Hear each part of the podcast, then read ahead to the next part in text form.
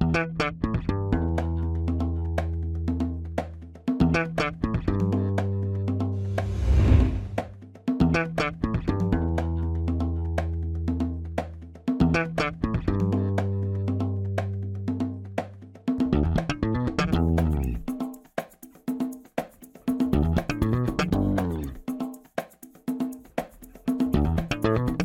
Este é o Tapa da Mão Invisível, podcast destinado àqueles que querem ouvir ideias que abalam sociedades e não são ditas na mídia tradicional.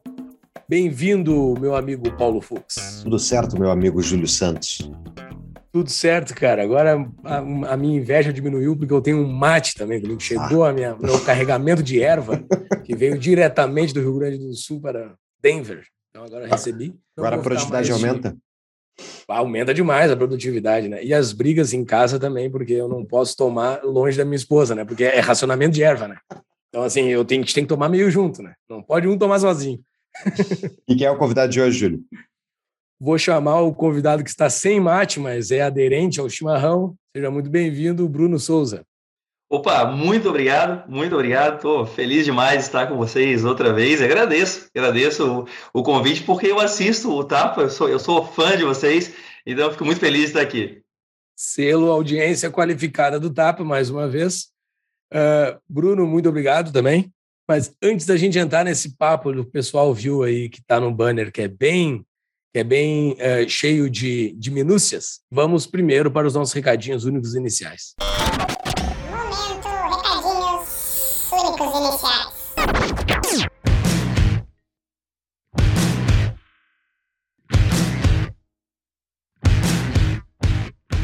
Então, está no Brasil, quer empreender, procure a DBI Contabilidade, a contabilidade do Tapa, que ajuda você a fazer aquela empresa, fazer as, a empresa da maneira mais correta. Então, se você quer tem alguma dúvida contábil, de como é que faz o registro, como é que você faz toda a burocracia, mas principalmente como é que você pode pensar o seu negócio, a DBI Contabilidade é a parceira para você. É só procurar eles no arroba DBI Contabilidade no Instagram ou no nosso site tapadamãoinvisível.com.br barra DBI. E, Júlio, eles têm uma promoção, né? Exatamente. Os quatro primeiros meses isentos de honorários para quem for apoiador do Tapa, tem que dizer que é apoiador do Tapa, e isenção também de honorários de abertura de empresa. Quem está abrindo uma firma aí, procure a DBI, eles operam em qualquer canto do Brasil, eles atendem todo mundo, pessoal. Isso aí.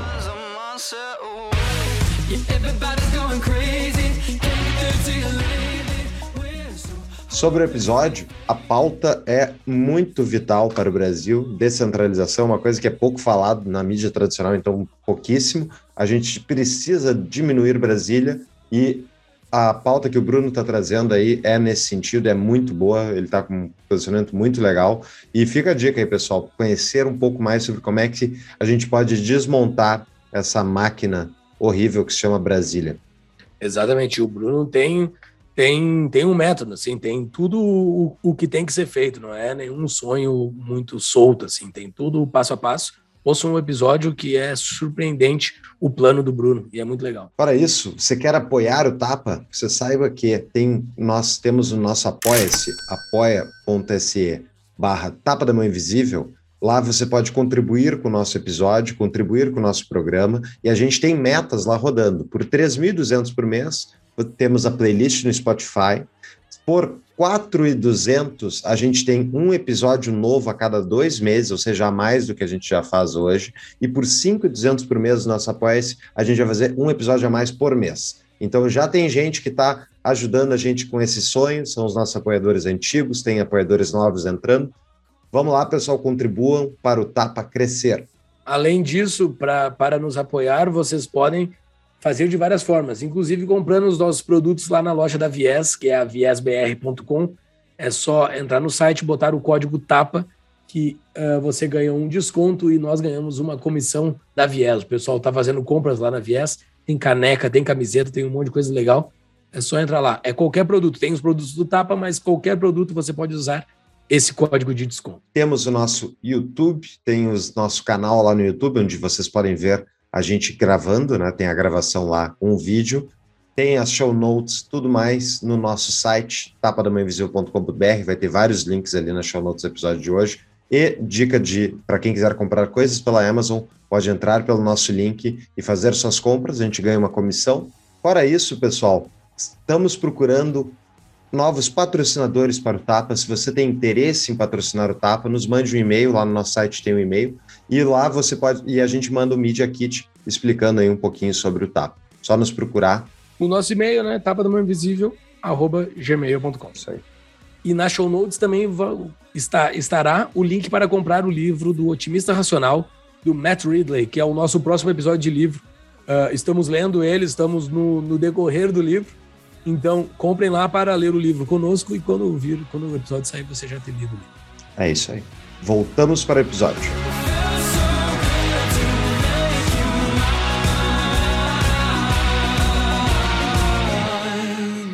Grande parte do nosso público já conhece o Bruno. A gente já leu o currículo dele lá no nosso outro episódio, nós falamos com ele, mas eu vou apresentá-lo novamente. Bruno Souza tem uma atuação diferenciada e independente. O deputado estadual ganha cada vez mais notoriedade. Entre as principais lutas estão a defesa da liberdade, o combate ao aumento de impostos e a burocracia estatal, a fiscalização e implementação de iniciativas que tragam mais qualidade de vida aos catarinenses. É deputado mais econômico da história da Assembleia, único deputado estadual Santa Catarina a não utilizar emendas parlamentares, criador do maior programa de fiscalização parlamentar do Brasil e líder do movimento nacional pela revisão do Pacto Federativo, entre outros. E o principal ponto do currículo do Bruno, que não está aqui, ele foi entrevistado pelo Tava da Mãe Invisível no episódio 85. Bruno, mais uma vez, seja muito bem-vindo. Vamos falar sobre esse teu último ponto do, do, do, teu currículo, né? A gente não vai falar um pouco sobre a tua carreira aqui. Quem quiser ouvir a carreira do Bruno ao fim desse episódio, vai lá no 85.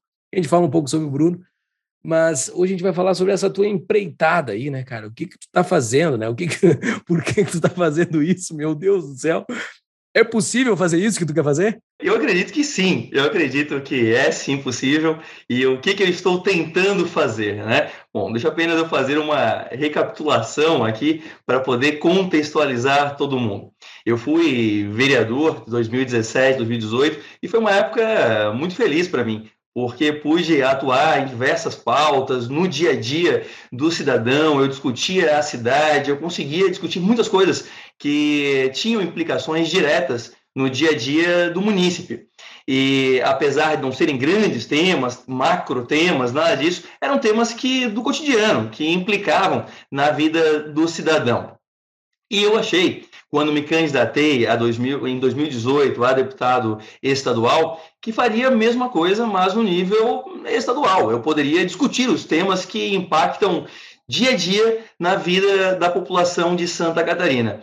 Entretanto, quando assumi como deputado, eu é, quis a população de Santa Catarina, uma pequena parcela que eu estivesse na Assembleia, então, quando assumi como deputado estadual, é, eu admito que senti uma pequena, ou uma grande, talvez, frustração inicial. O deputado estadual, ele não é um vereador estadual. É muito diferente. Os temas que nós tratamos lá na Assembleia Legislativa, eles são, em gerais, muito difusos, distante da população, e quando nós tentamos, quando nós tentamos fazer alguma coisa, alguma atuação de maior impacto, ou atender uma prioridade, uma necessidade, uma preferência da população catarinense, o que acontece é que os projetos são inconstitucionais. Nós não temos, nós não temos tal competência. Essas competências não fazem parte da Assembleia Legislativa. E eu, como sou um grande defensor das instituições, eu acredito que as instituições devem ser reformadas, mas elas não podem ser solapadas eu me vi numa situação um tanto quanto inusitada, porque eu, eu defendo a instituição da Constituição, entretanto, eu sou um grande crítico da Constituição. Então, ao mesmo tempo que eu sou um dos deputados, provavelmente eu sou o deputado que mais vota não a projetos de leis na Assembleia Legislativa por serem inconstitucionais, eu também sou um grande crítico, um grande crítico da forma como a Constituição nos reservou poucas atribuições institu é, institucionais para lidar com as preferências, as prioridades do nosso Estado. Então, eu sou o deputado que vota não a quase tudo, porque quase tudo é inconstitucional, mas eu também acho isso um absurdo. O fato de nós, como Estado, não termos essa prerrogativa de lidar com, eh, com as preferências, aquilo que é necessário para, para Santa Catarina ou qualquer um dos, dos estados. Então, como eu não posso desrespeitar a, a, a instituição, Constituição, o que eu comecei a me dedicar a fazer é reformar a nossa Constituição Federal. Mas espera aí, Bruno. Um deputado estadual pode reformar a Constituição estadual, a Constituição Federal? Que loucura é essa, rapaz? Não está tentando dar um passo além, além aí, né? não está tendo crise de identidade, se achando deputado federal, sendo deputado estadual? Não, eu não estou. A Constituição Federal ela reservou para as assembleias legislativas também a prerrogativa de propor emendas à nossa Constituição Federal. Mas o caminho é muito mais longo, tortuoso, difícil e quase impossível. Por quê? Porque nós precisamos aprovar, para, para propor uma emenda à Constituição Federal, nós precisamos aprovar o mesmo texto em 14 assembleias estaduais diferentes, o que torna, claro, essa empreitada uma empreitada quase de um sonhador. Mas, e eis aí que eu, que eu apareço, né? Porque eu, eu me considero um cara meio sonhador e comecei a fazer isso. Comecei, eu escrevi um texto e comecei a propor em diversas assembleias uh, estaduais diferentes essa proposta de rever o nosso pacto federativo para poder trazer para os estados mais competência, trazer para perto das pessoas aquelas decisões que impactam a vida das pessoas. E aí, claro, que quando eu propus isso, eu achei, meu Deus, que, que coisa mais difícil chegar até essas 14 assembleias legislativas. Quando eu levei quase oito meses para aprovar na Assembleia que eu faço parte, eu realmente eu fiquei bem desanimado. Entretanto, hoje eu estou, nós conseguimos já propor em 18 assembleias estaduais diferentes e temos e aprovamos já em nove assembleias estaduais. Muito bem. Então tu está fazendo, mas tu está indo nessas outras assembleias falar como é que está sendo a divulgação junto aos outros estados? Sim, eu na verdade eu consigo, eu, eu faço um estudo dos deputados que existem nessas assembleias e tento encontrar alguém com um perfil para defender a proposta. Esse foi o maior, o maior número de casos foi assim. Outras vezes eu fui procurado por alguns deputados que viram as minha, a minha defesa e quiseram defender nos seus estados também. E aí sempre que a proposta ela encontra alguma dificuldade ou é necessário fazer alguma intervenção mais próxima, eu vou até os estados sem usar dinheiro público, porque não uso verba da Assembleia para isso, então uso o meu, o meu recurso, eu vou até os, aos estados, eu converso com o presidente, presidente da CJ, Comissão de Constituição e Justiça, né? converso com os deputados, já participei de sessão para falar para os outros deputados, faço um trabalho mesmo corpo a corpo para tentar convencer os deputados da, da importância desse tema.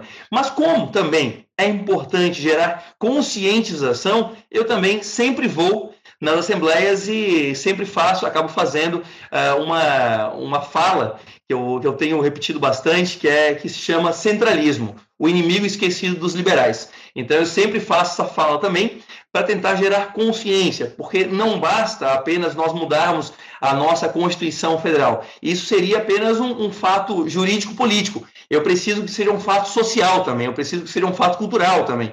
Então eu preciso divulgar essa, essas ideias. Por isso que eu faço sempre essa fala também, e por isso, inclusive, que eu tenho que eu escolhi esse caminho pelas assembleias legislativas para mudar a Constituição Federal e não tentei juntar votos, assinaturas no Congresso Federal para propor pelo Congresso. Porque, para mim, é importante que seja um processo bottom-up, né? que, seja um, que seja um processo descentralizado para o centro. Se eu estou defendendo a descentralização, ora, nada mais justo também que a proposta ela nasça das partes e não do todo.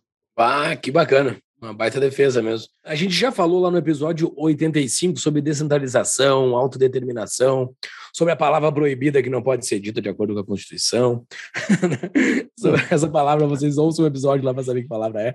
Mas uh, vamos, vamos passar uma régua aqui também para dar uma explicada, né? Por que o federalismo ele é tão bom? Por que, que tu está brigando por essa coisa? Assim? O, o que que tu vê de tão bom no federalismo? Nossa, tem muitas vantagens no, no federalismo, muitas mesmo, mas me parece, eu, gostaria até de começar fazendo uma breve, se me permite, uma breve recapitulação histórica de por que essa é uma pauta tão importante para os liberais, né?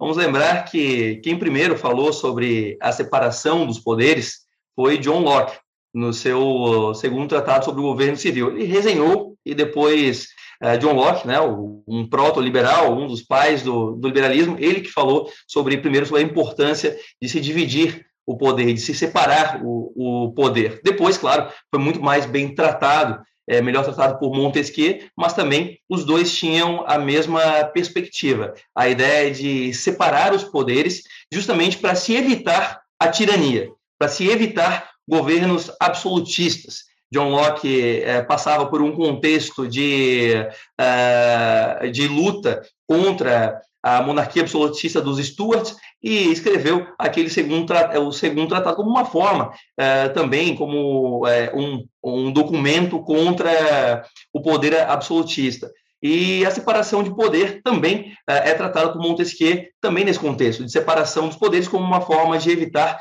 a tirania. Depois, Tocqueville lá na frente também vai apontar que é necessário a descentralização para evitar justamente as tiranias. É, Tocqueville aponta que em, em reinos onde ah, existiam aristocracias com força, não, não, não aconteceram é, monarquias absolutistas. Então, a separação de poderes sempre foi vista pelos liberais como uma forma de evitar a concentração de poder que gera o abuso do poder e a tirania. Lá nos federalistas também, Madison, Jay e Hamilton também apontam que é necessário também a descentralização como uma forma de evitar a tirania, mas nesse caso, a tirania da maioria. Então, a, a, separação de poderes sempre foi vista como uma forma, a descentralização como uma forma de evitar a tirania, que é, é ou talvez o inimigo originário dos liberais. Tá, Bruno, mas separação de poderes, nós estamos falando sobre legislativo, executivo e judiciário. O que, que isso tem a ver com federalismo? Ora, a separação de funções, que é a separação de poderes, é um tipo de separar o poder. É um tipo de separação de poder horizontal. Entretanto, o federalismo é uma forma de descentralizar, de separar os poderes de maneira vertical. Enquanto a separação de poderes separa o Estado em funções diferentes, o, a separação, a, a, o federalismo ele descentraliza o Estado em entes diferentes. É uma forma também de separar o poder e evitar a tirania. Por isso, mas é muito curioso que, que nós é, lidamos e tratamos a separação de, de, poderes em funções, ou seja, entre os poderes judiciário, executivo e legislativos, como algo dado, como algo óbvio, mas nós esquecemos. Esquecemos absolutamente de falar sobre a separação de poder vertical, a, a descentralização de poder vertical entre entes. Nós não falamos mais sobre isso. Nós aceitamos, principalmente no Brasil, como algo dado, de que, bom, Brasília vai concentrar os poderes e, e é assim, porque a natureza das coisas é assim. Não é. Nós, liberais, precisamos nos lembrar também de evitar a concentração de poder vertical, de evitar a concentração do poder absoluto no mesmo ente, no mesmo centro. Nós precisamos tirar desse, desse centro para poder, claro, garantir as nossas liberdades e evitar que nós sejamos tiranizados, mesmo que seja uma tirania moderna através do intervencionismo. E eu quero também lembrar aqui, Júlio e Paulo, que essa já foi uma discussão presente no Brasil. Por isso que eu, que eu rodo o Brasil falando sobre centralismo, o inimigo esquecido dos liberais. Ora, se foi esquecido no Brasil, é porque em algum momento já foi algo presente. Em algum momento não foi esquecido, era algo presente. Quando que isso foi presente? Durante o segundo reinado, durante o Império Brasileiro, esse era um tema essencial que separava os saquaremas e os luzias, os conservadores e os, e os liberais. Era o tema que separa, era um dos, dos grandes temas que separavam os, os dois grandes partidos do, do, segundo, do segundo reinado. Era um tema essencial. É, isso, tinha, isso era fruto de grandes debates no Congresso Nacional, à, época, nós temos nomes aí que se, se é, destacaram e entraram para a história, como o Visconde do Uruguai, um conservador que defendia a centralização do poder no Rio de Janeiro, e outros como Tavares Bastos, que é um grande nome, que deveria ser muito mais conhecido do que é, que era um deputado liberal que defendia justamente a descentralização do poder para as províncias. Entretanto, é, depois do golpe de 89, esse tema ele ficou esquecido que pese o decreto número 1 de 15 de novembro de 1889, decretar o Brasil como uma república federativa, o que estava em jogo naquele golpe era apenas a, a forma de governo e não a forma de Estado. Então mudou-se de república, de monarquia para república, mas o Brasil não, não criou, de fato, um Estado federativo. Então, esse já foi um tema muito presente no, nos debates uh, no Brasil, entretanto, acabou sendo esquecido. Você quer conhecer o mundo de startups? Então, conheça o Tapa Angels, uma iniciativa do Tapa da Mão Invisível em parceria com a CapTable, primeiro grupo de investidores antes da história do Tapa da Mão Invisível. Nesse grupo, a gente discute startups e muitas outras coisas relacionadas ao mercado de investimentos. Exatamente, esse grupo já começou e com os primeiros participantes nós já discutimos com eles propostas de algumas startups, conversamos com alguns founders, fizemos encontros para analisar balanços de startups e fizemos encontros com especialistas para nos ensinar a como fazer uma análise de startup. A gente está aprendendo bastante lá com esse grupo. É isso aí. Então, para você conhecer mais, é só entrar em tapadamãoinvisível.com.br e clicar no banner lá, tem Tapa Angels, venha participar do nosso grupo de WhatsApp para discutir investimentos. E vale mais do que dinheiro, né, Júlio? Exatamente, cara. Vale mais do que dinheiro. É botar dinheiro em startup, é botar dinheiro no futuro, né? É isso aí. Os estados brasileiros não tinham muito mais autonomia no início do século XX, até o, até o nosso querido Getulhão ir lá e queimar as bandeiras e acabar com os caras presidentes. Tipo, até uma coisa que tu mencionou no último, no outro podcast que fez conosco, mas se puder dar, não tinha um nível de autonomia maior no passado do que tinha hoje? Sim, sem dúvida, sem dúvida, sem dúvida. A Constituição de 1891, de 24 de fevereiro de 1891, foi a Constituição é, mais descentralizada que o Brasil já teve. Entretanto, a, a descentralização foi, um, foi como eu falei antes, foi, foi um fato uh, jurídico-político. Ela existia no mundo jurídico, no, no mundo jurídico. Mas não, o Brasil ele foi formado, como dizia Rui Barbosa, a partir do todo. Né? O Brasil, como dizia Rui Barbosa, teve o todo antes de ter uh, as partes, né? Tivemos união antes de ter estados. Então, não era um fato presente na nossa, na nossa sociedade. Aquele documento de 1891, sem dúvida, era o documento mais descentralizado, a Constituição mais descentralizada que o Brasil já teve. Claro que aí tinha que vir, vir Getúlio Vargas e estragar e zoar o negócio, o negócio todo, né? Piorar o que já não era muito bom, né? Com a Constituição de 34, depois a Constituição Polaca de 1937, onde Getúlio Vargas chegou ao cúmulo, ao cúmulo de proibir as bandeiras, o hino, as armas e os escudos estaduais. Proibiu-se tudo. Só podia existir, a partir de 1937, a, o hino e a bandeira do Brasil. Não, ninguém podia mais ostentar as bandeiras estaduais. O único lugar que se podia encontrar, uma curiosidade, a bandeira de São Paulo, por exemplo, era no escudo do Corinthians. Era o único lugar que era proibido, que, que era permitido. Nos outros lugares não, não, não se tinham mais as bandeiras, as bandeiras estaduais. E tudo isso culminou com a queima das bandeiras, né, um ato simbólico, queima, a queima das bandeiras em 1937, uh, na, praça, na Praça Roosevelt, lá no Rio de, no Rio de Janeiro. Quem tiver curiosidade, eu, eu sugiro colocar no YouTube e procurar Queima das Bandeiras 1937. É uma Boa. cena lamentável, assim, vai entrando os portas-bandeiras com as bandeiras e vão colocando uma a uma as bandeiras dos estados numa pira e queimando uma a uma, simbolizando que o Brasil não deveria mais ter parte. Tudo deveria ser concentrado no governo central, no ditador central, no, no, no poder autoritário que iria comandar tudo. Ou seja, é muito de acordo com uma, a ideologia é, quase fascista que existia naquela época. Quase, tu Mas... foi bem carinhoso. Mas, mas... Fascista, é pra, enfim, fascista, verdade? Foi, né? fascista, a, Constituição, a, a, própria, a própria Constituição polaca, ela foi, ela foi é, é chamada assim porque ela foi inspirada na Constituição fascista polaca, né? Então, é assim. Mas vamos lá, eu vou tentar fazer o advogado do diabo aí nessa, nessa questão.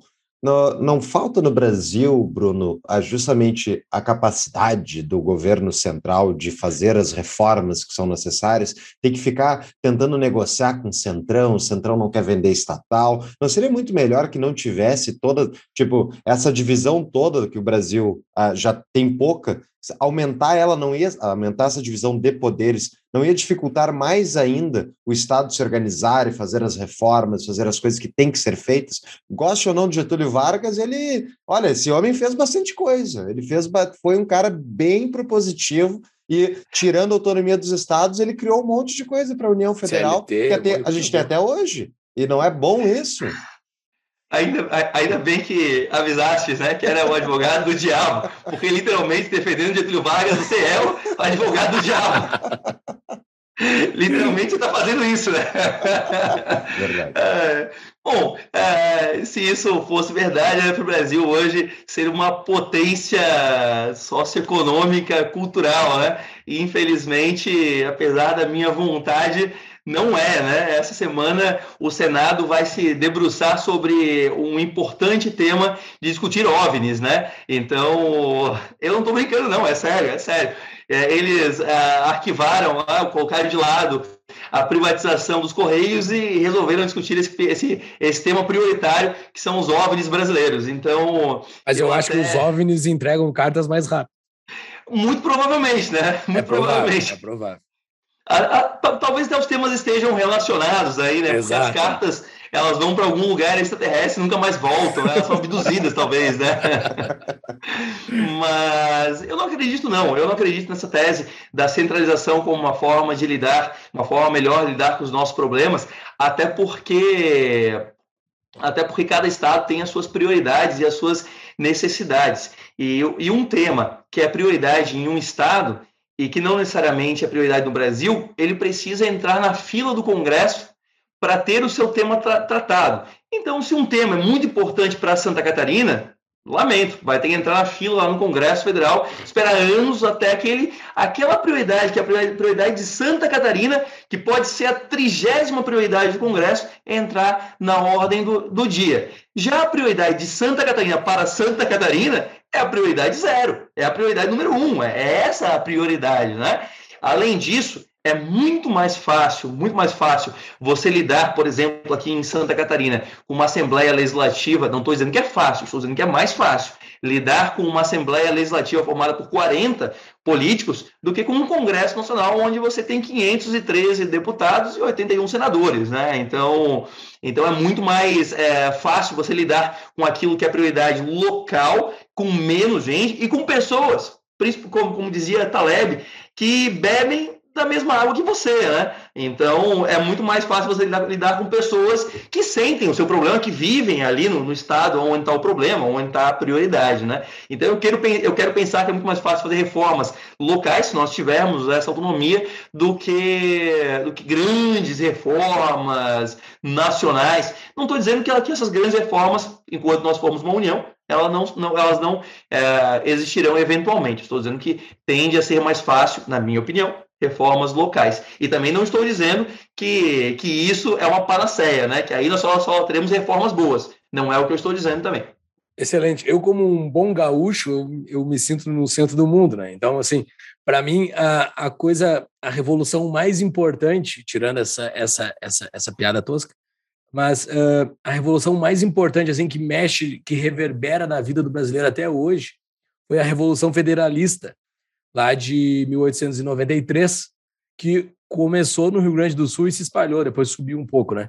E é uma revolução importantíssima, assim, muito esquecida, que tanto é Getúlio, é 40 anos depois, é reflexo dessa revolução. A proclamação da República foi em 89, 91 eles fazem a Constituição, em 93 explode essa, essa briga, porque com, entre centralização e, e descentralização lá no Rio Grande do Sul degolaram pessoas e tudo mais.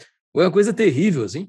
Uh, e ganhou os caras da centralização. uh, nessa revolução e o Estado se, se, se foi para o lado da centralização e surgiu Getúlio, depois se, centralizou mais. Cara, assim, eu não sei direito o que, que eles queriam lá na época. Eu não entendo assim direito como é que eles qual era a proposta dos caras federalistas como uma proposta de Brasil. Mas dentro da PEC que vocês estão fazendo, o que, que vai mudar de fato? A gente vai. Determinadas pautas não vão ser mais votadas pelos deputados federais e vão ser pelos, pelos deputados estaduais, ou as assembleias. Agora o Código Civil vai, vai poder ir para os estados e não ser um Código Civil nacional, como é no Brasil. É, qual é a proposta na prática? Assim? Primeiro, é, de fato, né, hoje você, inclusive, você, né, Júlio, você, você mora na região periférica do, da, do, do grande Rio Grande do Sul, né? Estados Unidos é a região periférica. Exato, né? Exato. faz parte Mas da Porto Alegre. O, e a Revolução Federalista, é engraçado, só um fun fact aqui antes de, de continuar, né? Mas sabe que a, a, o presidente na época da Revolução Federalista era Floriano Peixoto, e, ele usou aqui a ilha de Ayatumirim, que fica em Florianópolis, para fuzilar diversos revoltosos, né, que eram uh, aqui, que eram naturais aqui de, de Florianópolis, né, e como prêmio, ele foi, uh, batizaram a Florianópolis de Florianópolis, né, como homenagem a Floriano Peixoto. Então ele veio aqui, fuzilou um monte de gente, ganhou, como e, e aí ganhou, batizou o nome da cidade de, de, Flor, de Florianópolis, né? E... Essa era a minha pergunta final, que eu ia te fazer lá no fim do episódio. Pô, estraguei então, estraguei. Pô, não, porque foi mal, foi mal. se vocês fazem tanto, se vocês não, não estou te colocando no balaio, mas já para entrar nesse assunto, se os, se os vereadores fazem tanto proposta de mudança de rua, por que, que não fazem a proposta de mudança do nome de Florianópolis logo, entendeu? Eu ia te fazer essa pergunta lá no fim, mas já vamos fazer agora, porque tu não pensa em fazer isso, já que tu nunca fez proposta de nome de rua, mudar o pois nome é. de Florianópolis, não, não seria bacana já, isso? Eu até já pensei muito nisso, mas eu acredito que hoje grande parte das, é, das pessoas, principalmente de fora, acreditam que Florianópolis deve vir por sei, outra coisa, flor, né? Deve ser porque é uma cidade que tem muitas flores, não sei. E, e ao abordar esse assunto, eu iria revisitar a história de Floriano Peixoto. E, na minha opinião, ele é alguém que deve ser deixado na, no, no esquecimento. Então, que as pessoas esqueçam que Florianópolis tem o seu nome, e até me perdoem por ter lembrado, né? mas por Florianópolis tem esse nome por causa de Floriano uh, Peixoto. Né? Mas vamos lá, vamos, vamos eu, eu quero aqui, é, Júlia, eu quero responder a tua pergunta de uma forma um pouquinho diferente. Eu estou aqui na, na minha frente com a Constituição de 88 aberta. Aqui no artigo 21, nós temos as competências administrativas materiais da União. Aquilo que compete à União fazer. São 26, são 26 incisos, são 26 competências. Já no artigo 22, eu tenho aqui as competências privativas da para a União legislar. Aquilo que a União legisla, ela tem, ela tem o poder de, faz, de fazer leis privativamente. São mais 30, são mais 30, 30 incisos e aí, claro, esses incisos aqui não é que cada inciso tem uma atribuição, né? Tem vários incisos que têm diversas atribuições, né? Mas são 30 incisos. Aí, aqui no artigo 24, nós temos mais 16, 16 atribuições que competem à União de forma concorrente com os estados. É o famoso condomínio legislativo. Só que assim, compete à União e aos estados, mas se a União legislar, então compete à, à União. Então, os estados esquecem o que os estados legislaram. E aí eu venho para o artigo 25. Depois de, então, passar por 72 atribuições que cabem à União, depois de passar por 72 atribuições que cabem à União, 26 do artigo 21, 30 do artigo, do artigo uh, eh, 22 e mais 16 do artigo 24, nós chegamos, então, finalmente, às atribuições dos estados que agora eu passo a ler para vocês. Os estados organizam-se e regem-se pela Constituição e leis que adotarem, observados os princípios dessa Constituição. Agora vamos às atribuições dos estados. Parágrafo 2 Cabe aos estados explorar diretamente ou mediante concessão os serviços locais de gás encanado. Parágrafo 3 Gás enganado está na Constituição. Pela Constituição. Caso enganado. Que bizarro. Visionários, eles sabiam Não, que essa é uma coisa grande. Visionários! E aí vamos à segunda atribuição dos estados. Os estados poderão, mediante lei complementar, instituir regiões metropolitanas. Era isso. É sério? É isso. Eu tá, não tô brigando, não. É isso. A polícia, a polícia não é do Estado também? São a, a segurança, né? Competência material é, é, é, é comum, né? Entre os, entre, os, entre o Estado, o Estado, a União e os municípios. Aqui eu estou falando daquilo que é reservado aos Estados, assim, que os Estados podem fazer. Mas aí algum jurista ou constitucionalista que esteja me ouvindo, ele pode dizer, ah, Bruno, mas você esqueceu de falar do parágrafo primeiro. São reservados aos Estados as competências que não lhes sejam vedadas por essa Constituição. Ou seja, são as competências residuais. Aquelas competências... Na prática é a seguinte, esse parágrafo diz: olha, tudo aquilo que a Constituição não falou, os estados podem fazer tranquilamente.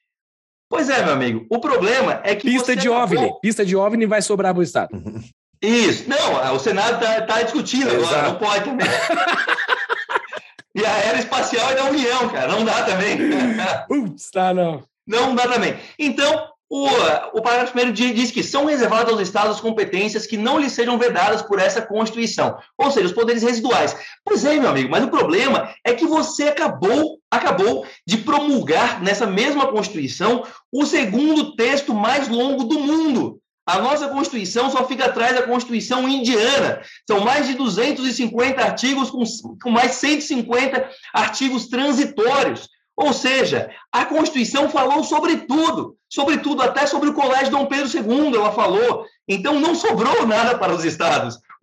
É, é, é, mais ou menos o constituinte originário, ele disse: ah, não, vamos, pô, a gente tem que reservar alguma coisa para os estados aqui. Então, o que nós não falamos aqui na Constituição, os estados podem fazer legislação. O problema é que não sobrou nada, o problema é que não, não teve nada disso. Só que talvez foi inspirado na Constituição Americana. A Constituição Americana ela tem sete artigos e 27, e 27 emendas. E aí sim, originariamente, a, se dividia-se a, a, União ficava com os poderes enumerados, aqueles que estavam explícitos na Constituição, e os estados com todo o resto. Tá, mas tudo bem. Você com uma Constituição com sete artigos e 27 emendas, beleza, sobrou muita coisa para os estados. Mas com uma Constituição que tem mais de 400 artigos entre transitórios e artigos, aí fica muito difícil. Então, respondendo a pergunta, o que eu quero fazer é trazer mais competências para o artigo 24, que é o condomínio legislativo, aquilo que compete à União e aos estados, mudando a prioridade, a primazia da proposição legal. Ou seja, ao invés, no artigo 24, ele diz que, olha, a prioridade é da União. Se a União ela tiver uma lei, vale da União. Eu quero alterar isso. Eu quero trazer para os estados a atribuição de legislar especificamente. Ou seja, se o Estado legislou, vale o que o Estado legislou dentro dessas atribuições aqui do artigo 24. Muito bem. Tá, bem interessante. Agora vamos, vamos lá. Os, tu, acho que tu comentou um pouquinho no início, nas tuas primeiras respostas. Os deputados estaduais, eles não podem propor leis, né? eles têm um papel uh, fiscalizador do, do governo estadual, e o governador é que detém a capacidade de, enfim, propor legislatura. Como é que isso, tipo, fala. Eu não sei se está é. certo. Ah. Não, então, não, os deputados têm sim essa, essa, essa prerrogativa de propor leis. O que, o que eu, eu, eu, eu, eu digo é que os deputados eles têm uma prerrogativa muito limitada, né? É muito limitada, porque a Constituição Federal ela deixou basicamente como poder, uh, poder residual para a gente, o poder explícito de legislar para nós apenas a criação de regiões metropolitanas. Isso é o que está tá na Constituição e mais os poderes é, é, residuais, que basicamente não existe, existem, e nós podemos também legislar de forma complementar, ou seja, a União criou uma norma, uma norma sobre algo, e dentro das competências concorrentes eu posso colocar uma vírgula e uma palavra a mais. Tá. Do, que a, do, que a, do que a União legislou. Entendi. Não, mas, mas então, como deputado estadual, então tu está dentro desse cercadinho de coisas que tu pode fazer. É isso, né? Isso mesmo. Se, se tu faz essa transferência do artigo 24, que tu estava comentando na, na Constituição, para primazia para os estados uh, e não para a União, não ficaria o problema de que toda a o poder daí ca cairia para para o governador, a grande parte do poder de propor leis e de fazer mudanças significativas dentro de um estado não ficaria uh, subordinado ao que o governador faz? Não, porque é, nós, nós traríamos para, para o Estado, né? E aí, claro, essa, essa, essa, essa atribuição seria separada entre, uh, entre, entre legislativo e executivo, né? Como, mas como é hoje, né? No, no governo federal também existem atribuições que são de legislar, que são do executivo e que são do legislativo. Só que o, o, o executivo ele tem proposições que são de natureza executiva, do executivo, então, é, criação de despesas, uh, criação de é, proposi a proposição do orçamento, por exemplo, são, são atribuições do executivo. Já o legislativo tem também atribuições próprias que, que têm a característica do, uh, do legislativo. A própria Constituição, uh, a própria Constituição da República, ela fala sobre os, uh, as iniciativas, né? A cada poder cabe um tipo de iniciativa. E isso seria mantido se nós mudássemos também, trouxéssemos da União para os estados todas essas competências. O legislador teria competências naturais e típicas de legislador e o executivo teria também atribuições naturais e típicas de executivo. E pela minha experiência aqui, é muito mais fácil também nós fiscalizarmos e causarmos mudanças em governos próximos do que em governos distantes. Então, por exemplo, se o governador usasse dessas novas atribuições ou essas novas competências para fazer algum tipo de legislação autoritária, é muito mais, mais fácil, na minha opinião, nós lutarmos contra alguém que está próximo, nós, eu mobilizar aqui Santa Catarina, que tem 4 milhões de eleitores e 7 milhões uh, de habitantes, do que ter que mobilizar 210 milhões de pessoas, né? Perfeito. Pessoal, vocês estão preocupados que os governos estão gerando inflação, diminuindo o poder de compra da moeda e mais do que isso ainda, vocês querem saber qual o único ativo que é verdadeiramente livre da intervenção do Estado e que tem a escassez de verdade? O Paulo Fux vai contar para vocês. acho que todo mundo que ouve o Tapa já sabe que a gente está falando de Bitcoin, né, Júlio? Provavelmente. Mas Bitcoin é difícil de entender no início, porque é uma coisa realmente extraordinária, a quantidade de conhecimento diferente que está embutido dentro dessa moedinha mágica da internet. E caso você tenha interesse justamente em conhecer mais estratégias de investimentos, como é que é o ciclo de mercado do produto, como é que funciona a declaração para o leão, que é muito importante. Então, para tudo isso, eu, junto com um colega, criei a Concierge Bitcoin é uma empresa, o objetivo dela é ajudar as pessoas que não conhecem o ativo a comprar e manter de forma segura ele, Júlio, que é muito importante não perder as suas chaves, né? A chave do cofre. Então, tudo isso mais um pouco a gente ensina no Concierge Bitcoin. Exatamente. Peguem na mão do Paulo Fux que, eles, que ele acompanha você para dentro desse maravilhoso do Bitcoin. É isso aí. Isso você pode conhecer mais em tapadamãoinvisível.com.br barra BTC. E esse artigo 24 não é coisa pouca que tem dentro dele, né? Tem coisas importantes ali, né? Sim. Sim. É um, é um impacto grande isso que tu está propondo. Sim, eu quero trazer para o artigo 24, ou seja, para as atribuições que seriam comum entre União e Estados, com a prioridade dos estados, eu quero trazer as segundas atribuições. A seguinte, as seguintes atribuições: direito civil, comercial, penal, processual e agrário, águas, energias, informática, telecomunicações e radiodifusão, trânsito e transportes, sistemas de consórcios, sorteios, registros públicos. Isso tu quer trazer para dentro do 24. Oi? Tu quer trazer, isso não está hoje isso. dentro do 24 e tu quer trazer para dentro do 24 também. Isso, quero trazer para o 24. Diretrizes ah, tá. e bases da educação, né, que hoje é nacional, propaganda comercial e normas gerais de licitação e contratação. E são essas, é, são essas atribuições que quero trazer no que eu chamo aqui de federalismo 1.0, né? É um, é um primeiro passo. Nós chegamos a um texto no meu gabinete, nós conversamos durante muito tempo antes de propor esse texto. Nós queríamos propor um texto que fosse possível, que ele causasse realmente um grande impacto, mas não fosse radical o suficiente para que ele não fosse aceito pelas outras assembleias. Eu quero abrir uma porta, eu quero abrir uma porta para que nós pudéssemos chegar em algo alcançável, execuível e, e não barrar e, e não ficar preso no eh, não ter a porta fechada pelas outras assembleias, né? Muito bem. Mas vamos pegar o caso do, dos Estados Unidos, né? Tu tem no, no material que tu nos mandou, vai estar no show notes ali o site do Pacto Federativo e tal. Uh, bem interessante o que aconteceu nos Estados Unidos durante a pandemia. Eles tiveram, uh, enfim, o governo federal americano sabe que é gigantesco e tal. E durante a pandemia teve um governador inicialmente, que foi o Ron DeSantis lá da Flórida, que uh, não fez, ele fez uma semana de lockdown, essas coisas, depois ele virou a opinião dele e ele abriu a Flórida, um, tipo, um ano e meio antes da pandemia acabar, quase dois anos antes, e ele, e ele cresceu muito, né, com, com, essa, com essa atitude. E daí eu vi os liberais americanos, libertários americanos começarem a dar mais valor para o federalismo deles, que antes eles não viam tanto valor.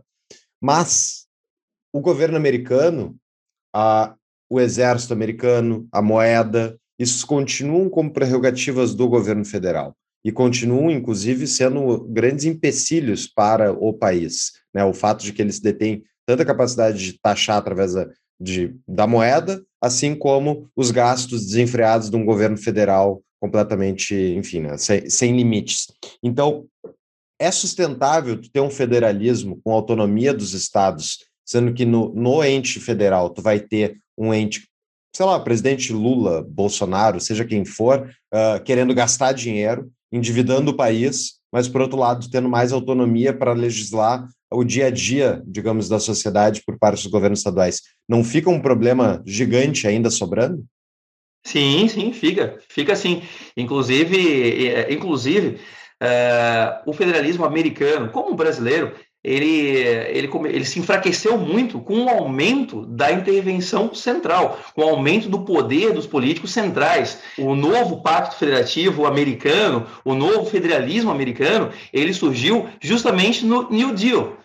O federalismo que nós temos, que, que os Estados Unidos têm hoje, não é o federalismo dos pais fundadores da Constituição de 87 e 88. Esse federalismo, é, federalismo ele foi reformulado é, após o New Deal, que foi justamente um momento onde o governo central aumentou exponencialmente a sua capacidade de intervenção social e econômica na, nos, nos estados. A partir daí, a ideia de um federalismo dual, ou seja, que de não intervenção, com união e estados bem separados, ela foi esse limite ele foi rompido e, e, a União e o, o, governo central começou a intervir fortemente nos, esta, nos, é, nos estados. Aqui no, é, no Brasil, como nós nunca tivemos as partes, a ideia de intervenção central sempre foi muito presente. Mas, de fato, como aumentou-se muito a ideia de governos centrais e intervencionistas, esse federalismo enfraqueceu muito.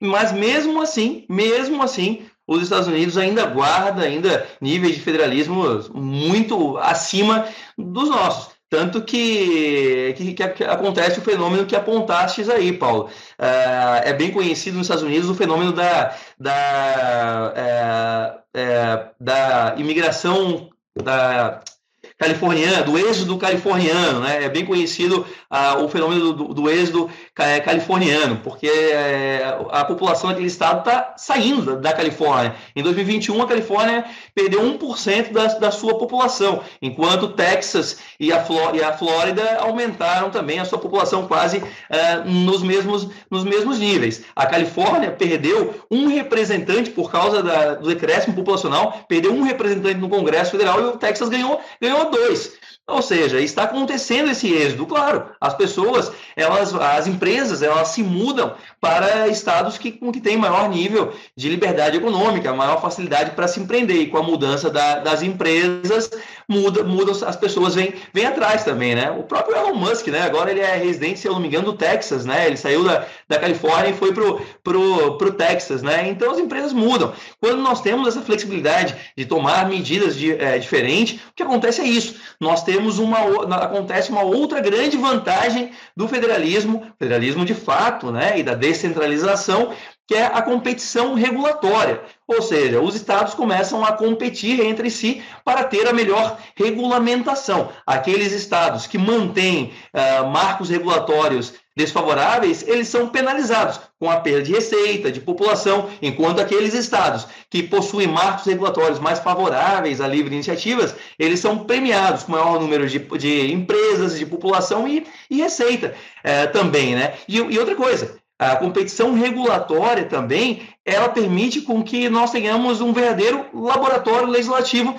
no país, porque os estados podem testar legislações diferentes e aí nós podemos comparar resultados, né? ter contrafactuais. No Brasil, nós não temos esse laboratório legislativo. Nós, eh, nós, nós somos tão solidários que nós erramos juntos. Nós damos o passo no precipício juntos, né? Brasília erra e o Brasil todo tem que compartilhar da mesma asneira, né? Então, aqui a gente não tem isso, né? Infelizmente. Nós não podemos ter essa competição pelas melhores soluções. Ao invés disso, nós, nós somos unidos no, no erro, né?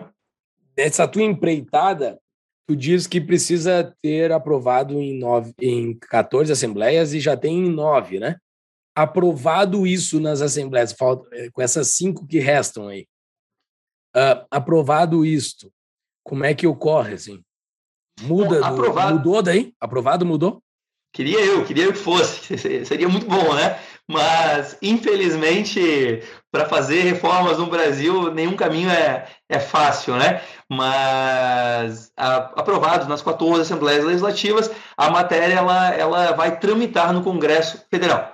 Então, o Congresso Federal tem que dar uma destinação para ela, tem que, tem que debater. Inclusive, um dos motivos que eu fiz com que essa proposição ela nascesse a partir dos estados foi justamente justamente para que no caminho nós pudéssemos angariar também o apoio dos estados, dos deputados estaduais, dos partidos no seu nível estadual. Essa consciência que eu falei antes, ela é importante também para que nós pudéssemos mobilizar as bases, as bases que são as bases eleitorais dos deputados federais e senadores. Então, nós precisamos uh, tornar esse, esse assunto, precisamos uh, mexer nesse assunto, levar ele à ebulição a partir dos estados porque lá no Congresso Federal, que pese, que pese os deputados e senadores que chegam lá, eles esquecerem dos seus estados, eles se, eles se dividirem entre a favor e contra o governo nacional e esquecerem que a sua função prioritária é, dos senadores principalmente, é exercer um veto a qualquer atitude, proposição que seja danosa aos seus estados, que pese, eles ainda são eleitos pelos seus estados. Então, nós precisamos que as bases estaduais estejam, é, estejam é, mexidas, movimentadas e engajadas para que nós para nós podermos fazer com que lá no Congresso Federal eles tenham que votar favorável a essas medidas. E desses estados que estão tramitando, dois já rejeitaram, um, inclusive, um querido estado, um glorioso estado, um farol para o mundo moderno, que é o Rio Grande do Sul. O, o, o que aconteceu, hein? Por que, que rejeitaram? Qual, qual, qual é a tua percepção sobre. E também teve o Mato Grosso do Sul, né? São dois, é o Mato Grosso do Sul e o Rio Grande do Sul. Mas o Rio Grande do Sul, especial, que a gente tem um carinho grande. O que, o que aconteceu? Então, uh, senão, uh, os constitucionalistas o pessoal está vão... com medo da degola? O pessoal está com medo da degola? Já passou isso, faz mais de 100 anos, pessoal. ah, então, né? Uh, mas tu falasse da, da Revolução eh, Federalista, eu, eu aprecio muito a história da Revolução Falpilha mais do que a federalista ainda, né? Aquela revolução que o Rio Grande do Sul fala que ganhou, o Rio de Janeiro fala que ganhou, e na verdade deu empate, né? Uhum. Mas Mas, eu, mas falando agora da, é, do Rio Grande do Sul. É a revolução, acontece... é a revolução que a gente perdeu, fala que empatou e comemora como se tivesse ganho. Exato. Mas eu acredito que ganharam em, em, ímpeto, em vontade, fundaram, inclusive por conta disso, que por, por, breves semanas existiu a República de Santa Catarina também, saudosa República de Santa Catarina. Então, por conta disso que, uh, por conta de vocês no Sul lá, que nós tivemos também essa mobilização por aqui, em Santa Catarina. Mas o que aconteceu é que existem, basicamente, Uh, se nós perguntarmos para um constitucionalista, ele dirá que existe basicamente uh, dois vícios quando se propõe um projeto de lei. Vício de iniciativa, ou, se, ou seja, uh, um deputado propôs algo que, que deveria ser de iniciativa do governador, e vícios de competência, ou seja, um, um, ente federativo ele propõe um projeto que deveria ser uma lei que é competência de outro ente federativo. Mas eu descobri depois que eu, que eu, que eu me tornei deputado que existe um terceiro vício, o vício de autoria. Ou seja, dependendo qual foi o político que propôs esse projeto, ele, ele, ele tem vício, ele não pode prosperar. Aí no Rio Grande do Sul, ele foi proposto por um querido amigo, um grande deputado, o Giuseppe, apoiado pelo Fábio, só que, ao que parece, a casa tem uma certa resistência aos dois. Então, ou naquele momento tinha, né, não sei, existia um debate na, naquela época, então havia uma resistência ao novo, né, o que causou o chamado vício de autoria. Então, ele não prosperou, é, acredito, por causa disso. Eu tenho esperança que o Rio Grande do Sul possa mudar de, opi de opinião. Isso foi no ano passado. Ah, Começou-se, então, cada ano começa uma nova sessão legislativa e se pode propor outra vez. Eu torço muito para que o Rio Grande do Sul possa entrar nessa iniciativa. Muito bem. Uma das coisas, Bruno, que os governos estaduais faziam na época que eles tinham mais autonomia era eles emitiam suas próprias dívidas e tinham seus bancos estaduais para pagar a conta. Isso gerou a dívida dos estados, que a União assumiu lá no governo FHC em troca do pagamento né, dessa dívida ao longo de muito tempo. O Rio Grande do Sul continuou pagando essa dívida, não sei agora, na verdade tinha um ganho liminar, tinha suspendido, mas os estados, os estados estão uh, quebrados, a maior parte está tá endividada, a dívida da União é um dos principais fatores, mas tu tem esperança que, e agora eles vários eles não querem pagar a dívida para a União, né? Eles não querem continuar pagando essa dívida, porque é óbvio, pra, para o governador é uma droga, tira o orçamento dele, ele poder fazer coisas que vão ajudar ele a se reeleger. Então, uh, tu enxerga que os governos estaduais teriam responsabilidade com essa autonomia uh, dada nova, se você ganha, se ganha? É, na, na mudança que eu proponho, é, eu não estou propondo, eu não estou propondo esse tipo de, de competência para, para os estados, né? Não, não estou é, passando esse tipo de competência. Não que, não que também esse tipo de competência está sob a guarda do governo federal, tem sido também algo que tem garantido com que o Brasil não seja um país endividado e que expanda a sua emissão é, monetária, né? Não, não, não, não que isso seja garantia também de grande, de grande responsabilidade por parte do governo federal. Mas o que eu estou dizendo aqui é que é, e, e, o, que eu, o que eu não estou dizendo é que o federalismo e que a descentralização é uma solução para tudo. Não. Políticos erram, políticos erram. O que eu defendo aqui é que há, é uma limitação para as ideias erradas. Se você, em outras palavras, eu sou um liberal, eu tendo a achar, e que pese eu ser um político, que políticos têm ideias ruins e que, na maior parte das vezes, os, os incentivos que, que levam os políticos a tomarem decisões são ruins. O que eu estou dizendo aqui é que com a descentralização, nós vamos limitar as ideias ruins aos seus estados de origem. Hoje em dia, as ideias ruins tomadas em Brasília, elas atingem todo mundo, é o todo, é o que nós falávamos antes, né? Quando nós descentralizamos as ideias ruins tomadas pelos políticos, o poder político, ele tem um impacto só no seu local, só onde a decisão foi tomada, ela não se expande além da fronteira da, da sua própria descentralização, do seu estado ou do seu, do seu município. Por isso que quanto maior a descentralização também, menor é o impacto das ideias ruins tomadas pelo poder político, seja pelo governador ou pelo legislador ou pelos burocratas que, que decidem toda a legislação infraconstitucional, né? infralegal, né? os decretos, normativas, enfim. Então eu defendo que, que, com isso, com a descentralização, nós vamos ter também uma limitação ao poder político de tomar decisões ruins. Não é uma solução para tudo, não. O poder político ele toma decisões ruins, os incentivos eles são, eles são errados, então eles tomam decisões ruins, mas será limitado. Muito bem. Uma das coisas previstas lá pelos founding fathers americano, né, americanos, é, ao criar o, os Estados Unidos, né, que eram os estados se unindo para criar a União, era a possibilidade da secessão dos estados, né? Então, que eram os, os artigos da Confederação, se não me engano. Então, quando eles queriam sair, eles podiam simplesmente ir embora, teoricamente, da União. E como a gente já falou no outro episódio contigo, né, o Lincoln uh, tirou isso ao ganhar a guerra uh, civil, ele tirou esse, eles reescreveram a Constituição, tiraram essa possibilidade. Mas a principal função da secessão dentro de um pacto federativo era dar uma alternativa para os estados de ter uma última linha de defesa em caso de não cumprimento por parte da União do Pacto Federativo. E tu acha que é possível ter um federalismo onde não tenha essa porta de saída por parte dos estados subnacionais? Tipo, é funcional? É, o federalismo, o federalismo moderno, que nós falamos, o, o, que chamamos de federalismo hoje, ele nasce justamente dessa transição da, dos Estados Unidos de uma confederação para uma federação. Aliás, quando os Estados Unidos eles surgiram é, como confederação em 1781, pelos, com os artigos da confederação, os Estados Unidos é, eram considerados, é, se nós pegarmos, por, eles seguiam ali a ideia de Montesquieu, de um Estado federal. Aquilo era uma federação então, né? O que nós chamamos hoje de confederação era o que era a federação conceitual, conceitualmente naquele momento. Quando, em 1788, acontece a ratificação da Constituição, aí sim surge a federação, surge a federação moderna, né?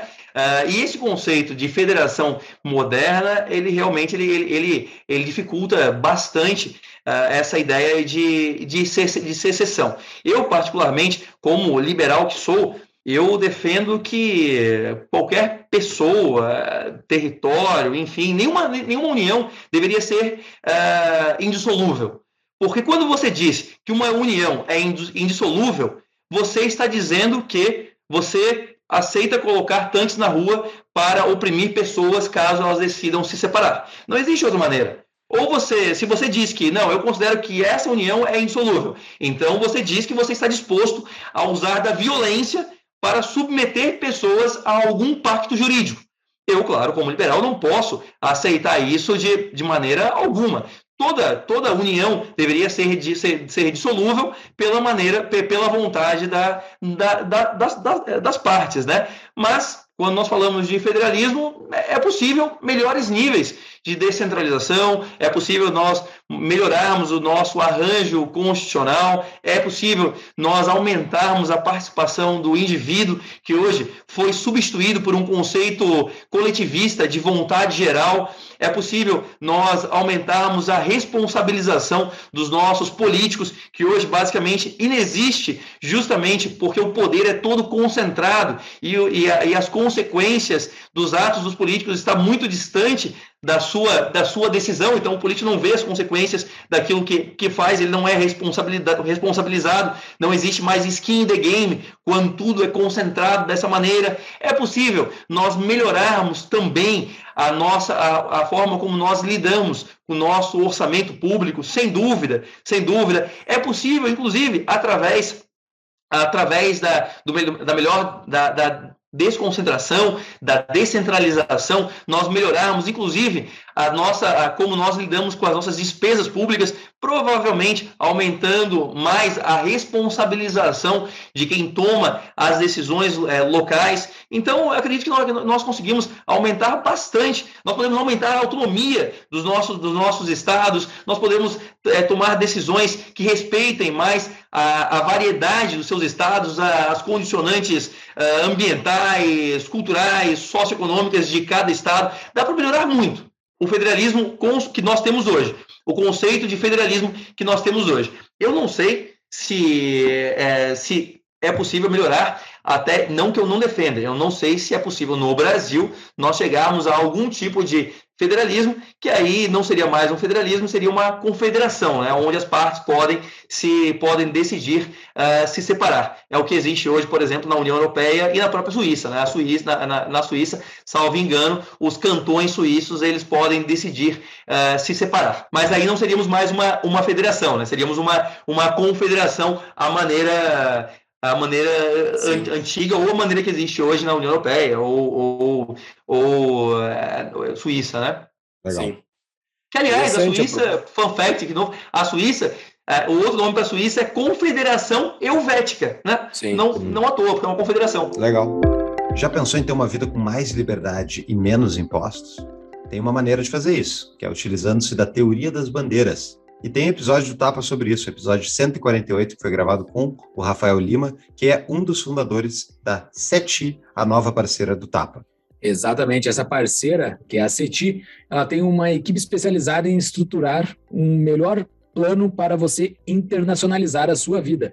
Isso é o que diz a teoria das bandeiras. Na consultoria da CETI, você descobrirá as melhores opções de residência, segunda cidadania, empresas, conta offshore, tudo legalmente para pagar menos impostos, blindar o seu patrimônio, viver um estilo de vida dos seus sonhos. Eles têm diversas opções de produtos, desde e-books até uma consultoria personalizada para ajudar você na sua internacionalização. Tudo isso e mais um pouco vocês podem conhecer entrando no site tapadamainvisível.com.br barra bandeiras e lá dentro tem o link que justamente vai marcar você como potencial cliente da CETI e do Tapa, e daí o Tapa ganha uma comissão. Ou vocês procuram a CETI diretamente e falam que vieram através do Tapa. É isso mesmo, pessoal. Vamos lá achar melhores formas de se tornar mais livre. Entre em contato com a CETI.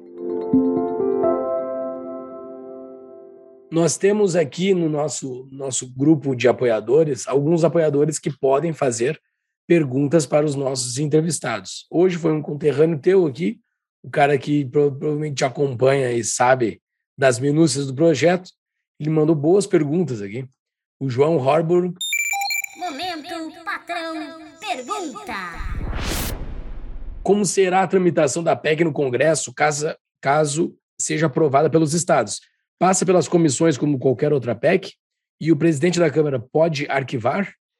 Passa, pela, passa pelas comissões, sim. É, tem que passar primeiro pela CCJ, e aí eu não sei qual. Aí a, a, o secretário da mesa da, da, Câmara ele tem que atribuir quais, com, quais comissões deve tramitar o projeto, e aí depende de quais. Mas uma comissão é certo, a Comissão de Constituição e Justiça, e as outras dependem do secretário da, da, é da mesa o presidente da, da Câmara, é, ele não pode, né, na minha opinião, arquivar de ofício, porque não existe nenhum vício de constitucionalidade, nós respeitamos todos os limites materiais para a proposição da PEC, então não há motivo para um, arquivar de ofício, né? Pode vir alguma coisinha na cabeça dele ali, né?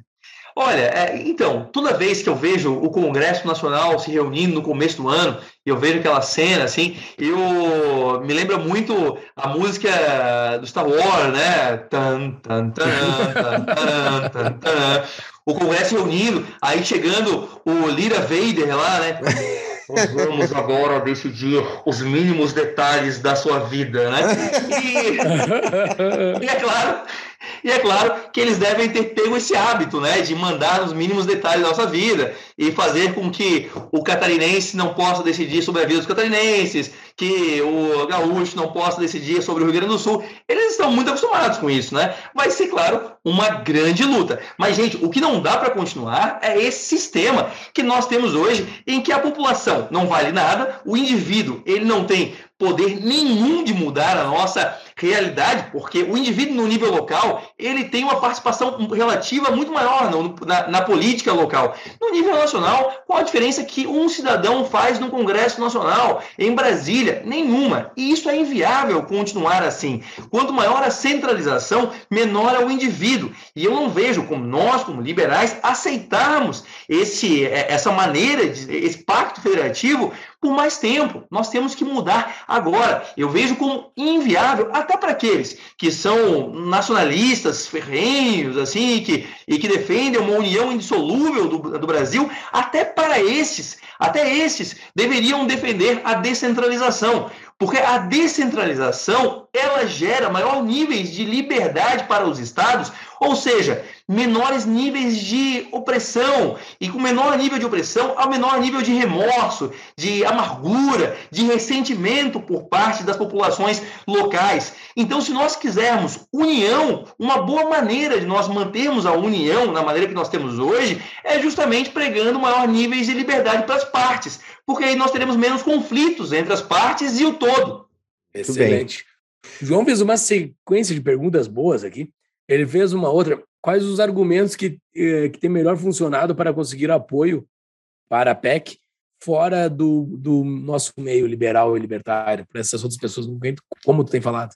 Bom, eu tento primeiro repetir todos esses, todos esses argumentos que eu, que, eu, que eu falei aqui, né? Mas se não funcionar, eu digo, parceiros, vocês vão poder mandar na vida do estado de vocês, vocês vão poder decidir mais. mais poder para vocês, menos para os outros que estão lá em cima. O que, o que neste caso é ok, sabe? Porque. É. A, a, não que é ok, mas é, é melhor do que estar lá em Brasília. Vejam só a situação que nós temos hoje. Santa Catarina, vou usar o novo exemplo catarinense. Nós temos 16 deputados em 513 deputados. Isso significa que a vida de Santa Catarina é decidida por 497 deputados que podem nem conhecer Santa Catarina, que pode que não tenha menor, podem não ter a menor ligação com o meu estado, podem não conhecer a realidade, as necessidades, as prioridades, o que pensa o povo catarinense, nada disso. Então, a, a vida, nós, nós somos oprimidos pela maioria, né? Se nós, lá no, no artigo confederalista número 10, o Madison fala sobre a tirania da maioria, né? É justamente o que acontece no Brasil hoje. A maioria tiraniza as minorias. Se o todo, se o todo decide que um Estado deve se submeter a uma decisão do, do, do todo, mesmo que ele discorde, esse Estado tem que se submeter. Gente, isso não faz sentido algum. Isso é literalmente a, a, tirania da maioria. São dois lobos e uma ovelha decidindo quem vai ser a janta aí, né? Então, nós, nós somos tiranizados por essa maioria. Por isso que o poder principal de decisão deve estar nos estados, para que os estados não sejam tiranizados pela maioria do todo. Boa. A ovelha Bem. vai levantar um cartaz pró-vegano e não vai adiantar em nada. Isso não funciona. o... Eu tinha uma pergunta para te fazer que eu não fiz, porque o João também fez uma outra baita pergunta, então eu não quis atropelar a pergunta dele. Como é que fica o dispositivo transitório, de caso seja aprovado? Primeiro fica valendo a, a federal e daí depois os estados podem ir mudando? Como é que é? Isso, nós, nós, há uma previsão também. Uh, pô, João, que, que pergunta específica, muito, é, muito é bom. muito boa muito, essa pergunta. Muito bom. Sim, há um período de, de transição também, uh, em que vai continuar valendo as normas federais até que os estados tenham, tenham feito as suas normas estaduais. Então, nós fazemos essa, essa transição até que os, que os estados tenham um marco regulatório uh, já feito, construído, e votado, sancionado, para poder recepcionar essas competências. Muito bem. Tá, eh, Bruno, como é que é que as pessoas que estão ouvindo aí, os brasileiros que estão situados no Brasil, preocupados com a IACA que a gente está vivendo, como é que é que eles podem se envolver? Como é que eu eles não podem situado, mas eu também estou preocupado. Tá, perfeito, justo, justo. Como é que é que as pessoas uh, podem ajudar essa essa PEC, essa pauta a andar? Olha, vocês podem, primeiro, defender o conceito de descentralização nós, e defender que nós precisamos rever o nosso pacto federativo.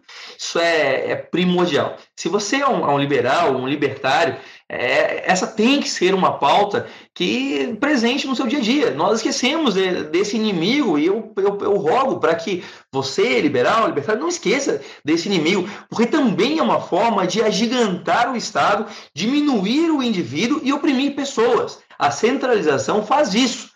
Nós apenas esquecemos dela. Tem um provérbio árabe que fala que é muito difícil ensinar para um peixe o que é a água, né?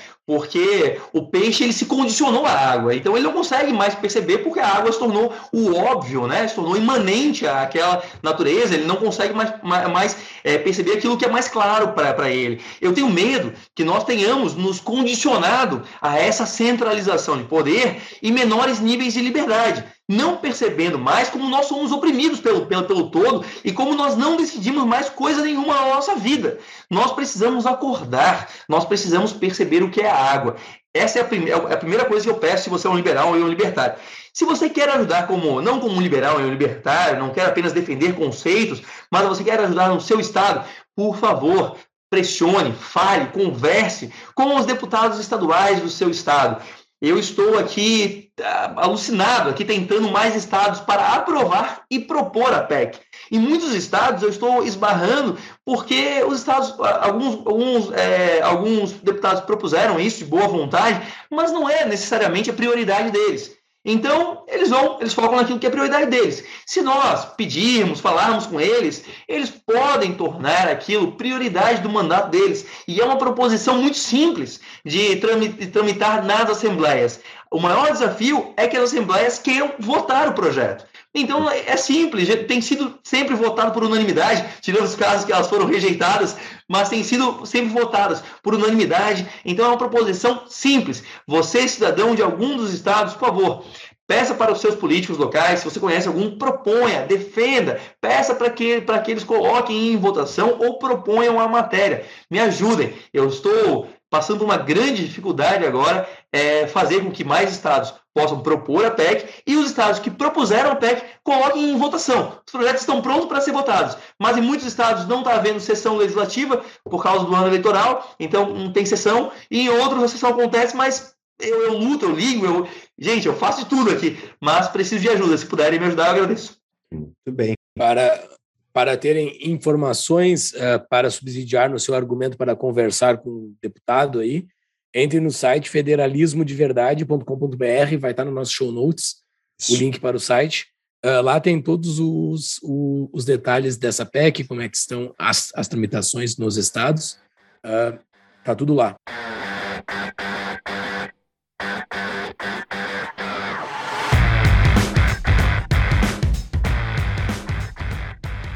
Bruno, uh, tu falou bastante sobre, sobre federalismo.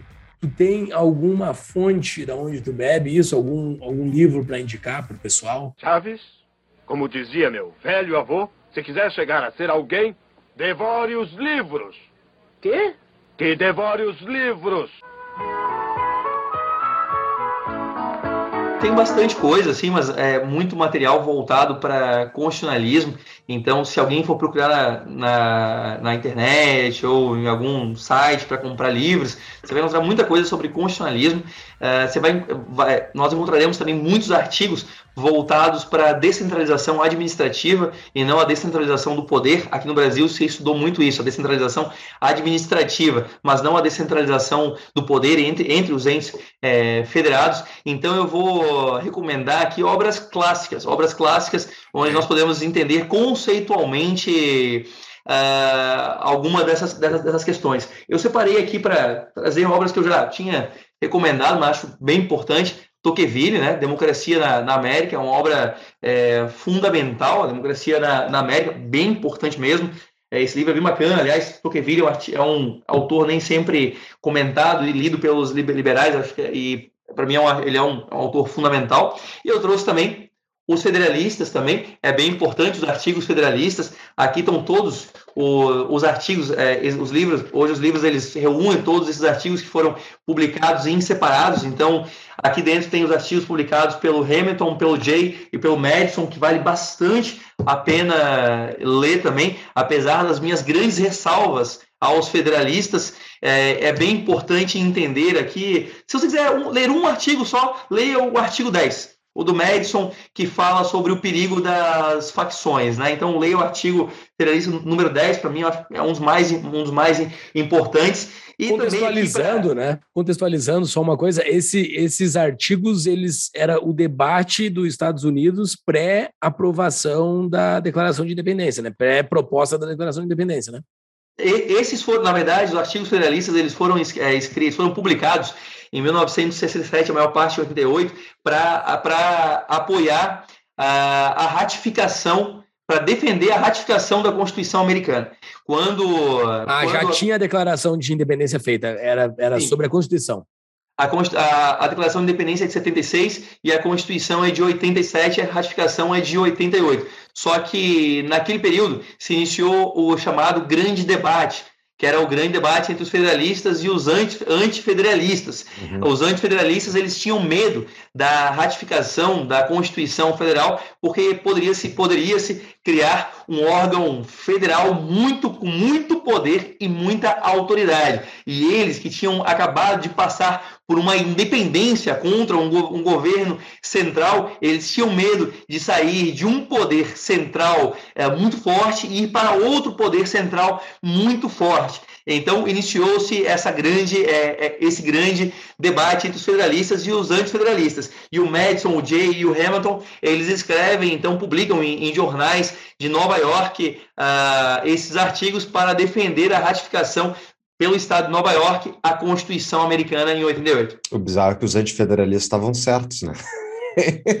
Pois é, eles estavam certos em, em, muita coisa, assim, é muito, muito bacana. Só que só como, como eles perderam, então os federalistas eles são endeusados, assim, né? Uhum. Mas é legal de ler, é, é bacana porque dá para entender bastante o conceito, e tem muita coisa bacana ali também, sabe? É, é, o Hamilton é o autor que eu tenho mais ressalvas de, de, de, todos, né? Mas tem muita coisa bacana ali que é, que é importante entender também, e sem, é, sem dúvida, em termos de institucionalismo, assim, eles ali criam uma teoria toda nova, assim, porque não existia isso, né? E é, toda a história, né? Os pais fundadores e, e depois dos federalistas, né? É, é, é muito é impressionante, assim, como eles conseguiram fundar para o bem e para o mal toda uma tanto uma declaração de independência e depois uma constituição que é baseada baseada tenta-se né, criar um documento baseado na limitação do, do, do poder e na, e na defesa do, do, dos direitos individuais. É tudo muito, eu acho muito impressionante. Assim, eu, eu, eu é. adoro essa,